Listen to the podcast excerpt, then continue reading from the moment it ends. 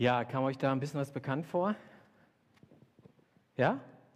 Ein nur ein paar. Also ich fand da einiges, was ich, äh, wo ich mich wiederentdeckt habe, oder wo ich die Lebenssituation von Menschen wiederentdecken konnte, die ich, die ich kenne. Also wir sind in einer Pandemie und wir hoffen, dass all das, was wir jetzt gerade erlebt haben, so langsam zum Ende geht. Ja, das ist unsere Hoffnung, weil wir uns nach Beziehungen sehen. Und ich glaube, dass neben dieser Viruspandemie es mindestens noch eine, eine weitere Pandemie gibt, aktuell und auch im letzten Jahr.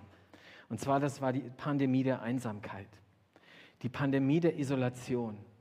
Die Menschen in ihrem Immunsystem geschwächt haben, psychisch geschwächt haben, fertig gemacht haben, sodass sie zum Teil auch keinen Lebenswillen mehr hatten. All das ist eine Begleiterscheinung dieser schrecklichen Pandemie. Und wenn wir uns in die, wenn wir in die Bibel schauen, schon auf die ersten Seiten, sehen wir, dass das auch logisch ist. Weil wenn, uns, wenn wir sehen, wie Gott den Menschen geschaffen hat, dann sehen wir das, müsst euch, dann sehen wir, wie er ihn geschaffen hat. Wir sehen, dass er als, ihn als soziales Wesen geschaffen hat. Also in 1. Mose 2, Vers 18, Gott schafft den Menschen, ja, und dann schaut er sich den Menschen an und sagt, es ist nicht gut, dass der Mensch allein ist, ich will ihm jemand zur Seite stellen, der zu ihm passt. Und dann schafft er Eva. Er braucht jemanden. Der Mensch ist auf Beziehung angewiesen. Ohne Beziehung gehen wir ein. Ohne Beziehung, ohne Gemeinschaft können wir nicht leben. Und das ist unser Lebenselixier, von dem wir leben. Das ist wie die Luft zum Atmen.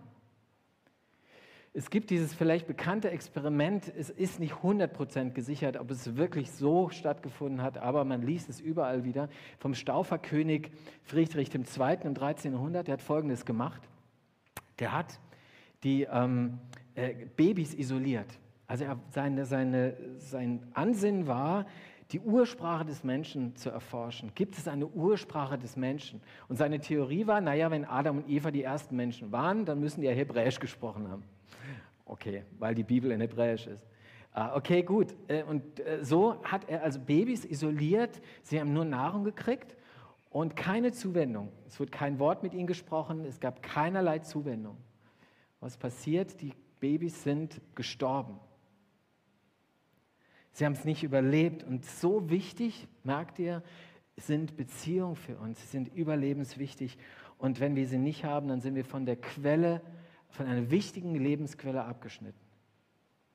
Das heißt, die Pandemie war auch ein Beziehungskiller. Und ein Killer, der uns von außen aufgedrängt worden ist, ein äh, Killer, der uns ähm, wirklich beschäftigt hat, Beziehungskiller. Ich habe die Jugendlichen in der Gemeinde mal gefragt, ja, was denkt ihr denn, was gibt es denn noch so für Beziehungskiller äh, in unseren Beziehungen? Es ist ja so, ich habe jetzt von der Pandemie, der, der Isolation gesprochen die Menschen, äh, wo Beziehungen nicht mehr gepflegt worden sind, Menschen auseinanderdriften und so weiter. Aber es gibt ja auch die Menschen, die zusammen waren zu Hause, weil sie gebunden waren auf, auf die eigenen vier Wände. Und da erlebt man auch manche Beziehungen, die kaputt gehen oder kriseln, wo es kriselt und wo, es, wo, es, wo Wunden aufreißen, gerissen werden. Und ich habe gefragt, was sind denn diese Beziehungskiller eurer Meinung nach? Und jetzt habe ich euch die mal mitgebracht. Also der Elias, da sagt er, äh, Monopoly ist ein Beziehungskiller. Ja, ihr dürft lachen. Also Monopoly, wenn ihr also Monopoly spielt, kannst du dich so in die Haare kriegen. Ja, ist, äh, das könnte es sein. Oder der Moritz äh, schrieb, äh, die Blue Shell in Mario Kart zerstört Freundschaften. Ja, also wenn du Mario Kart spielst, das Computerspiel, dann kann es crashen und dann geht es kaputt. Oder Marvin sprach von FIFA, ähm, auch ein, ein Spiel auf einer Spielkonsole, was man spielen kann. Oh, da kann man sich in die Haare kriegen, logisch. Aber dann wird es auch ernsthaft. Elias schrieb dann ernsthaft zum Beispiel Vertrauensbrüche. Vertrauensbrüche führen dazu, dass Beziehungen kaputt gehen. Jules schreibt, wenn jemand sagt, er würde sich, dich unterstützen, aber dich am, dann im Stich lässt, also er hält sein Wort nicht, er steht nicht zu dir, das kann Beziehungen anknacksen und kaputt machen. Äh, Ronja spricht von extremer Eifersucht. Eifersucht, die äh, übrigens nicht nur die Beziehung zwischen einem Mann und einer Frau kaputt machen kann, sondern auch in platonischen Beziehungen zwischen na, mit einem Kumpel zusammen, einer Freundin, wie auch immer. Ähm, auch da kann Eifersucht manchmal äh, Beziehung kaputt machen. Oder Kira, schreibt, äh, den anderen nicht respektieren und ihm keinen Lebensraum, äh, keinen Freiraum geben. Ja, also auch das ist ein Beziehungskiller. Durch Lügen können Beziehungs Beziehungen kaputt gehen, sagt Charlie. Und die Jenny sagt ganz klar Untreue. Auch meine Tochter hat was beigesteuert. Jana sagt, meine Aufmerksam keine Aufmerksamkeit mehr schenken, einfach Beziehungen nicht mehr pflegen. Also ihr merkt, es ist ein weites Feld und ihr könnt wahrscheinlich noch x Sachen dazufügen, wie Beziehungen kaputt gehen, wie Freundschaften kaputt gehen. Ähm, aber eins ist eigentlich, glaube ich, immer gleich. Und zwar, es geht immer so, jede Beziehung, in der irgendwie eine Zuneigung im Spiel ist, also gesunde Beziehung, weil in gesunden Beziehungen ist auch in irgendeiner Form Zuneigung im Spiel und Liebe im Spiel, die basiert auf Vertrauen. Dass ich dem anderen vertrauen kann. Und wenn das Vertrauen äh, angeknackst ist, dann ist auch die Beziehung angeknackst. Und ich könnte jetzt über das Thema Vertrauen predigen, aber ich werde es nicht. Ich will einen anderen Beziehungskiller euch nennen, der vielleicht noch ein Stück tiefer geht. Ja, ich würde sagen, er geht tiefer. Aber bevor ich darauf zu sprechen komme, wollen wir uns mal ein neues Lobpreislied anhören. Wir singen hier im Gottesdienst so Lobpreislieder, fromm Deutsch. Ähm, wir singen Gott Lieder, man kann es auch so sagen, und loben ihn damit. Ähm, und ich habe euch ein neues mitgebracht. Ich habe gedacht, so als kleinen äh, Werbeblock für ein neues Lobpreislied hören wir uns das mal kurz an. Und ihr könnt auch den Text mitlesen, wenn ihr wollt, könnt ihr auch mitsingen. Ähm, auf geht's. Mit jedem Blick und wenn du lachst, weiß ich, dass ich schaff jede Hürde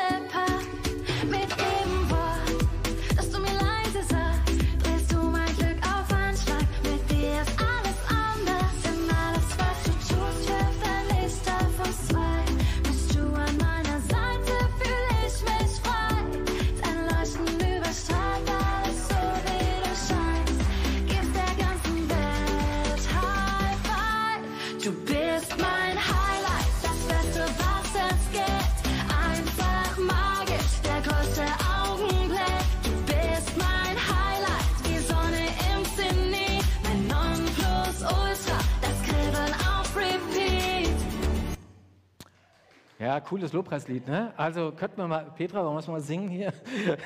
Vielleicht weiß ich, aber äh, da geht's ab, ne? Also hier, Gott, hey, mit, mit dir packe ich jede Hürde, dein Wort bringt mir nur Glück pur. Äh, wenn, ich, wenn, ich, wenn du bei mir bist, dann fühle ich mich frei, ja? Dein Leuchten überstrahlt alles. Ähm, du bist mein Highlight, mein Nonplusultra, mein, äh, mein Sonne im, meine Sonne im Zenit, Zenit oder das Kribbeln auf Repeat. Also äh, das quasi, ich habe immer wieder, wenn ich in deiner Nähe bin, dann kribbelt es in meinem Herzen, in meinem Leben.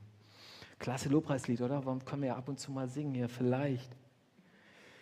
Also es ist von Vanessa May. Und Vanessa May ist jetzt nicht bekannt dafür, dass sie große Lobpreisschreiberin ist. Äh, Ich weiß, du wusstest du, Sarah, kannte es jemand? Kannte jemand den Song? Ja, okay, genau. Ein richtiger Stimmungssong ja auch für den Sommer. Also, äh, ihr merkt was, dieser Song ist nicht für Gott geschrieben. Dieser Song ist für irgendeinen Mann geschrieben, der wahrscheinlich den, den sie liebt und dem sie dieses Lied singt. Ähm, und was will ich damit deutlich machen? Was ist ein Beziehungskiller? Beziehungen können an die Stelle Gottes treten. Beziehungen können an die Stelle Gottes treten, wie Menschen an die Stelle Gottes treten können. Und dann erwarte ich etwas von ihnen. Und zwar all das, was wir hier da gerade gesungen haben. Du bist der Sonnenschein in meinem Leben. Immer, im, immer wenn ich bei dir bin, fühle ich mich frei. Ah, wow. Ich weiß nicht, ob ihr das eurem Partner schon mal gesungen habt oder eurem besten Freund oder sowas, ja. Oder euren Eltern oder euren Kindern, ja, vielleicht. Weiß nicht. Das ist schon äh, harter Tobak, wenn man das jemand singt und das von dem anderen auch noch erwartet, dass das wirklich so ist. Der Beziehungskiller, über den ich reden will, ist, äh, der nennt sich Götzendienst. Götzendienst. Und ich habe euch einen Text mitge ge ge mitgebracht aus dem Beziehungsratgeber schlechthin, und zwar aus der Bibel. Und da heißt es im zweiten Buch Mose, Kapitel 20, das ist der Anfang der zehn Gebote. Ich bin der Herr, dein Gott, ich habe dich aus Ägypten herausgeführt, ich habe dich aus der Sklaverei befreit. Du sollst keine anderen Götter neben mir haben. Du sollst dir kein Gottesbild anfertigen, mach dir überhaupt kein Abbild von irgendetwas im Himmel und auf der Erde oder im Meer. Wirf dich nicht vor fremden Göttern nieder und diene ihnen nicht. Ich bin der Herr, dein Gott, du sollst keine anderen Götter haben, du sollst dir keine Ersatzgötter machen. Du sollst dir keine neuen Götzen machen. Himmel sie nicht an. Bete sie nicht an. Heb sie nicht in den Himmel. Was ist denn eigentlich ein Ersatzgott? Was ist ein Götze? Also nicht den Mario, den kennen wir auch noch. Aber der, was ist ein Götze? Was ist ein Ersatzgott? Ähm, ich versuche es deutlich zu machen an, einer, ähm, an einem Seelsorgefall, den ich mal hatte. Es gab einen Trauerfall, schon viele Jahre her, aber ich mich, kann mich gut daran erinnern. Es war ein Ehepaar, die haben eine ganz enge Beziehung gehabt. Also eine wirklich tolle Ehe gelebt, nach außen jedenfalls war, wirkte das so. Und dann ist der Mann erkrankt und es ging in dem Genesungsprozess langsam bergauf und man hat alle Hoffnung der Welt und kaum ist er über dem Berg, stirbt er plötzlich. Und die Frau war natürlich traurig, wie wir alle traurig sind, wenn ein lieber Mensch stirbt. Ganz klar, da fällt man in ein tiefes Loch. Aber so wie bei dieser Frau habe ich es so noch nicht erlebt. Die Frau, die war suizidgefährdet äh, und wollte eigentlich nicht mehr leben, hatte keinen Lebenswillen mehr. Und mir ist dieser Satz hängen geblieben, der sie zu mir sagte. Sie sagte, er war der Sinn meines Lebens. Er war der Sinn meines Lebens. Woran erkennst du deine Ersatzgötter? Du erkennst sie daran, dass wenn sie wegfallen würden, dass du dich dann plötzlich absolut wertvoll, wertlos fühlen würdest und sinnlos fühlen würdest. Wenn das der Fall ist bei einer Sache oder bei einer Person, dann, wird das, dann ist das dein Götze. Dann ist es dein Ersatzgott. Dann bist du einem Götzen auf den Leim gegangen und das kann dein bester Kumpel sein. Das kann deine beste Freundin sein. Das, das kann dein, deine Beziehung zu deinen Eltern sein. Das können auch die Beziehungen übrigens zu den eigenen Kindern sein. Auch die können zum Götze, Götze werden, zum Ersatzgott. Oder auch die Beziehung zum eigenen Ehepartner. Das Problem ist bei der ganzen Geschichte ist, ich erwarte mir eben von diesem Ersatzgott etwas, was er mir eben nicht geben kann. Er kann es mir nicht geben. Und zwar dieses, was mir eigentlich nur eine geben kann, und zwar letzte Liebe, letzte Geborgenheit, letzten Sinn für mein Leben. All das kann er mir nicht geben. Es gab einen äh, Sozialanthropologen und Schriftsteller, Ernest Becker, der schreibt, was wollen wir, wenn wir den Liebespartner zu Gott machen? Setzt von mir aus nicht einen Liebespartner ein, sondern einen guten Freund, den besten Freund, keine Ahnung bei euch, weiß nicht. Was wollen wir, wenn wir den Liebespartner, diesen Beziehungsmenschen zu Gott machen? Wir wollen nichts Geringeres als erlöst zu werden. Wir wollen unsere Schwächen ablegen, uns von dem Gefühl der Leere befreien können. Das ist unsere Sehnsucht. Wir machen den anderen nicht nur zum Ersatz Gott, sondern auch zum Ersatz Erlöser. Und Ernest Becker kommt dann zum Schluss, wir brauchen nicht hervorzuheben, dass menschliche Partner dies nicht zu Wege bringen können. Sie schaffen das nicht. Also ich glaube, dass ganz viele Beziehungen daran scheitern und kaputt gehen, weil man zu hohe Erwartungen hat an den anderen, und zwar unrealistische Erwartungen an den anderen hat. Und es tut gut, sich dessen mal bewusst zu werden. Und äh, Hand aufs Herz, ich glaube, wenn wir über Götzendienst nachdenken und unsere eigenen Ersatzgötter, ich glaube, jeder von uns wird welche finden. Und das kann auch eine Beziehung, wie gesagt, sein. Und jetzt Achtung, versteht mich bitte nicht falsch. Bitte versteht mich nicht falsch. Es geht nicht darum, dass ich nicht Erwartungen an andere Menschen haben darf in der Beziehung. Natürlich darf ich von meiner Frau Treue erwarten, logisch. Natürlich darfst du von deinen Freundinnen oder deinem besten Freund erwarten, wenn du ihm ein Geheimnis anvertraust, dass er das für sich behält ja, und nicht überall rumtratscht und quatscht. Und natürlich darf ich von meinen Kindern erwarten, dass sie respektvoll mir gegenüber umgehen. Und die Kinder dürfen natürlich erwarten, dass, ich, dass, die Kinder, dass die Eltern eine aufopferungsvolle Liebe für ihre Kinder haben. Aber wisst ihr, das ist gar nicht das Problem. Das Problem sind diese letzten Erwartungen, die ich an Menschen habe und an Beziehungen. Ich erwarte mir, um es nochmal deutlich mit perfekte Liebe, perfektes Verständnis, absolute Aufopferung, uneingeschränkte Treue und so weiter. Ich möchte es deutlich machen mal an einem Beispiel aus dem Alltag. Du kommst total frustriert aus der, äh, von deiner Arbeit oder aus der Schule, ja? Okay, kommst heim und bist echt frustriert, es lief richtig daneben. Und jetzt denkst du, jetzt komme ich heim, es gibt Mittagessen oder Abendessen und jetzt ist da mein Papa und meine Mama oder meine Schwester oder mein Bruder oder mein Ehepartner und der versteht mich jetzt. Der fängt mich jetzt so richtig auf, ja. Das ist es doch. Ja, Und jetzt habe ich jemanden, der mich versteht. Ich verstehe mich zwar selbst nicht ganz, aber er muss mich jetzt verstehen. Und dann kommst du heim und dann leistet er das nicht. Er kann es nicht leisten. Vielleicht hat er eine genauso große Leere in seinem Herzen wie du selbst gerade. Ja? Und er scheitert daran. Er kann eigentlich fast nur scheitern, weil du, weil du Erwartungen an ihn hast, die er niemals erfüllen kann. Und dann kracht es. Und dann geht die Beziehung, da kriegt vielleicht irgendwelche Brüche, wenn das häufiger vorkommt. Merkt ihr was? Götzendienst ist was, was unser Leben und unsere Beziehung betrifft. Und jetzt die Frage, wie gehe ich damit um? Ich habe mal vier Gedanken dazu, vier Reaktionen. Das erste ist, ich könnte sagen, okay, ähm, ich schiebe die Schuld an, an, an Beziehungen, die kaputt gehen oder die nicht so laufen, die schiebe ich dem Götzen zu, dem Ersatzgott zu. Ja? Okay?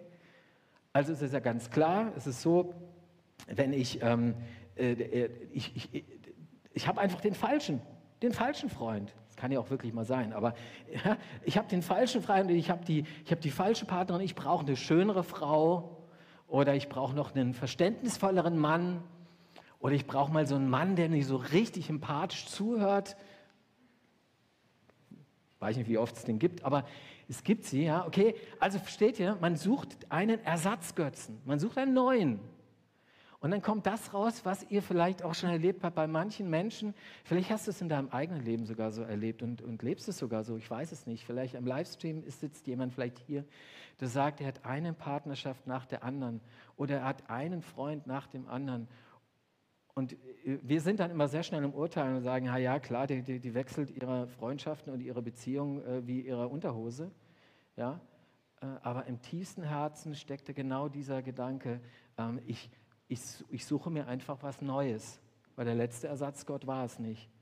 Und ich suche eigentlich letzte Liebe und tiefe Geborgenheit und echtes Verständnis. Und dann nehme ich mir den neuen und dann merke ich, bei dem passt das auch nicht so ganz und dann kommt der nächste und so weiter. Es ist eigentlich die Suche und die Sehnsucht nach immer mehr Liebe, nach letzter Liebe. Das ist die eine Möglichkeit. Also der Götze ist schuld, ich suche mir einen neuen. Oder die zweite Möglichkeit ist, dass ich sage, okay, äh, ich suche die Schuld bei mir selbst. Alle anderen um mich herum sind glücklich scheinbar in ihren Beziehungen, in ihren Freundschaften und da läuft es irgendwie gut. Die sind alle toll eingebunden in ihrer Clique und so und bei mir nicht und so weiter.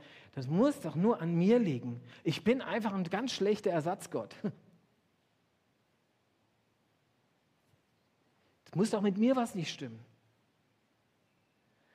Kann, kann, kann ja auch mal sein. Und trotz alledem, wenn du immer so denkst, und diese Erwartungen an dich selbst hast, die, die eigentlich nur Gott äh, sozusagen erfüllen könnte, ähm, dann äh, landest du in Depressionen, in Selbstvorwürfen, die endlos sind. Oder, dritte Möglichkeit, ihr habt ja vielleicht auch schon kennengelernt, diese Menschen, die zweifeln an der Welt grundsätzlich. Ja? Sind von einer Beziehung zur nächsten, alles hat nicht geklappt, gibt immer wieder Krisen und dann sagen sie ja, die ganze Welt ist schlecht. Ihr kennt vielleicht auch so vielleicht schon Männer oder Frauen kennengelernt, die gesagt haben, also äh, nach x Beziehungen sagen, also äh, mit, mit, hör mir auf mit Männern. Vergiss es, Männer kannst du abhaken. Ich habe es komischerweise nur bisher von Frauen gehört, aber andersrum gibt es es bestimmt auch. Ich weiß es nicht. Merkt ihr das? Also alle sind schuld. Irgendwie ist das System schuld, äh, das ganze Geschlecht ist schuld. Und dann verbittert man, wird man zynisch und letztendlich bleibt die innere Lehre erhalten. Und das dritte, die vierte Möglichkeit ist, dass ich ein Gegenmittel zu diesem Beziehungskiller zu mir nehme.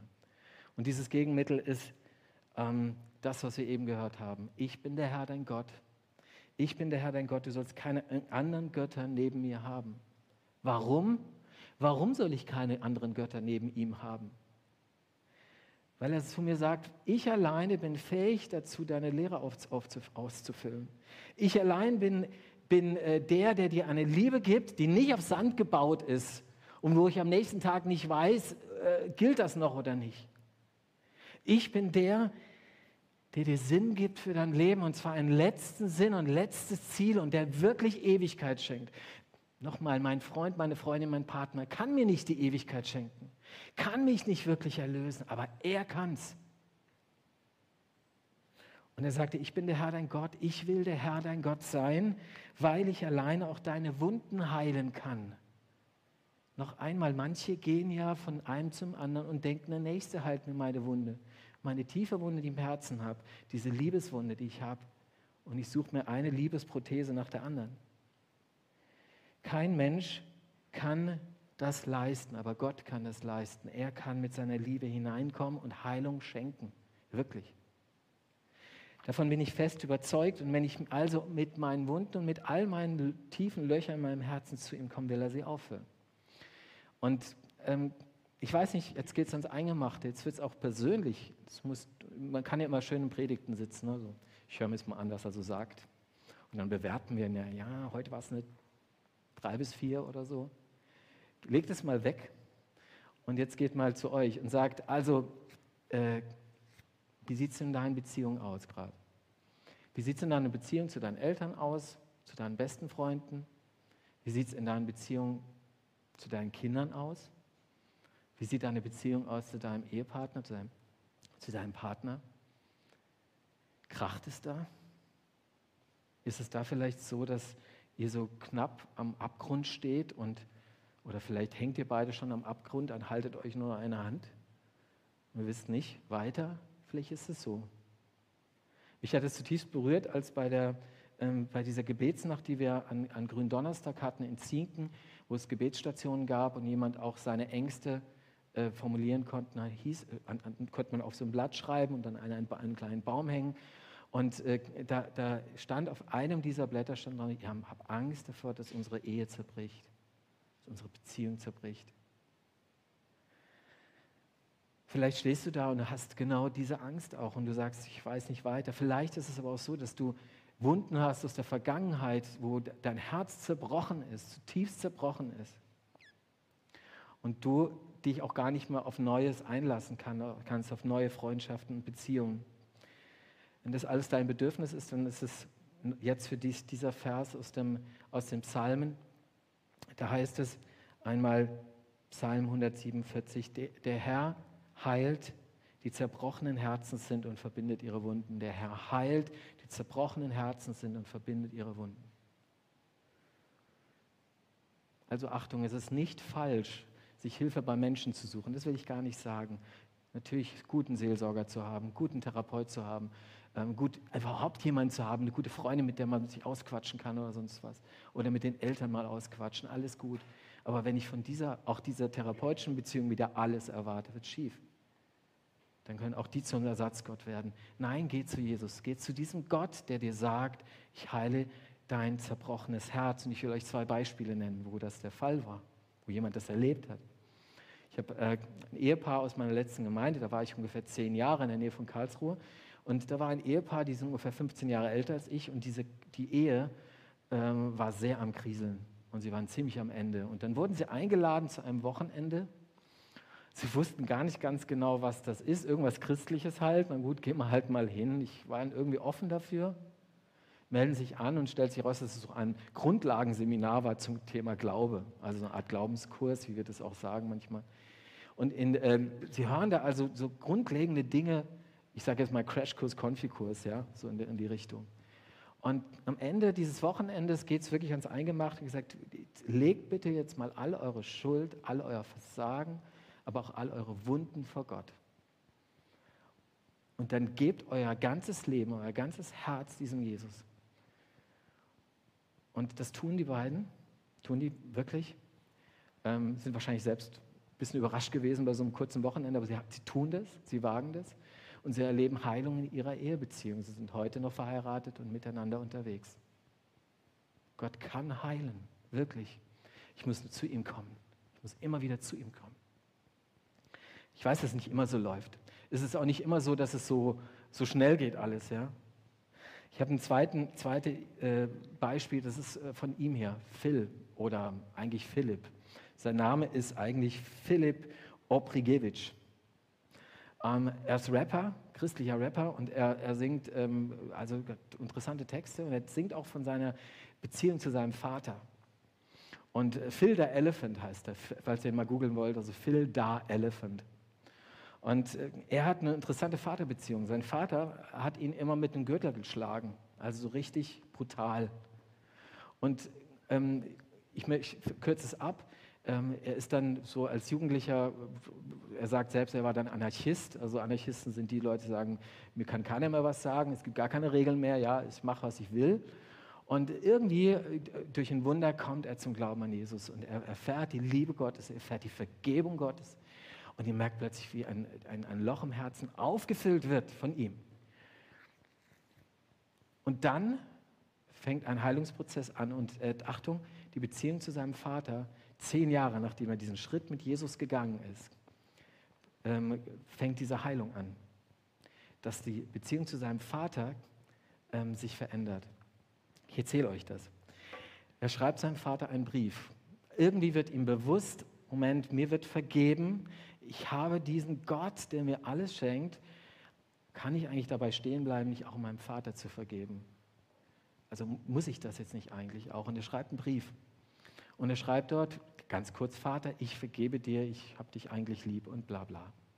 So, schreibt diesen Brief. Und es kommt äh, kurze Zeit später zu so einer Familienfeier, Geburtstag. Und es gibt natürlich, da gibt es irgendwie so ein Buffet oder so. Sie, sie sehen sich, aber sie wechseln kein Wort miteinander. Die Feier geht gegen Ende und der Vater sagt zu ihm: Du, äh, dein Auto ist doch kaputt, ähm, kann ich dich heimfahren? Und der Philipp, der sagt, ja, okay, fahr mich heim. Ähm, es sind so acht Minuten ungefähr bis zu seiner Wohnung. Er sitzt also neben seinem Vater und sie unterhalten sich in diesen acht Minuten übers Wetter. Toll. So sind Männer manchmal, ja. So. Übers Wetter. Der Philipp steigt aus aus seinem Auto. Er steigt aus und ist wütend auf sich und er beschreibt es, könnt ihr auf YouTube mal gucken. Er beschreibt es, er Eindrücke, er sagt, ich war wütend auf mich selbst, weil ich äh, so feige war, meinen Vater auf diesen Brief anzusprechen. Und kaum denkt er das, lässt der Vater die Fensterscheibe der Beifahrerseite runter und brüllt ihm zu und ruft ihm zu, äh, du Philipp, wegen dem Brief, den du mir da geschrieben hast. Also ich denke so ähnlich, Fenster runter, quietschende Reifen, weg. Ganz schnell weg. Ist ja peinlich irgendwie, ne?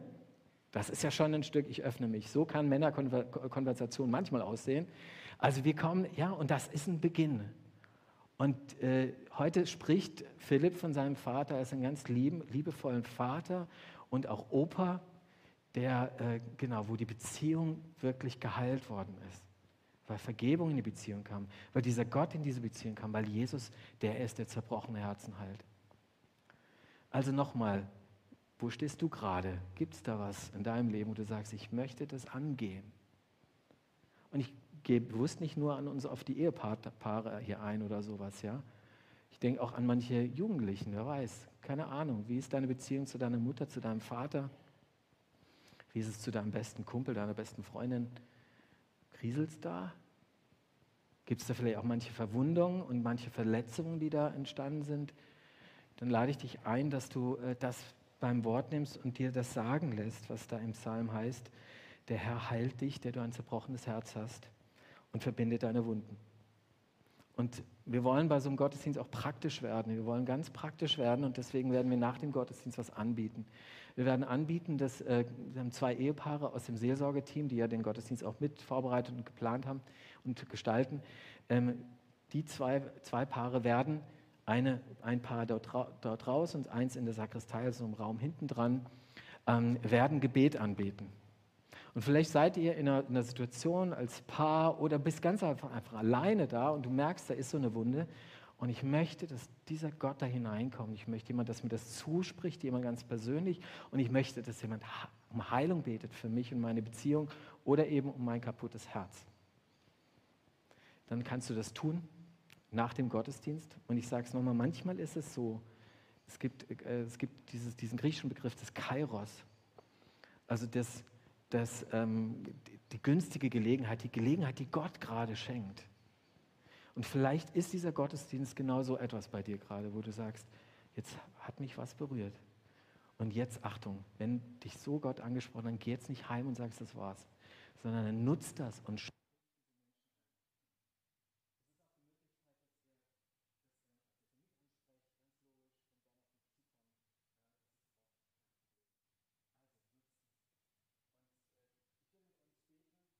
Äh, lasst uns die Augen schließen, beten miteinander.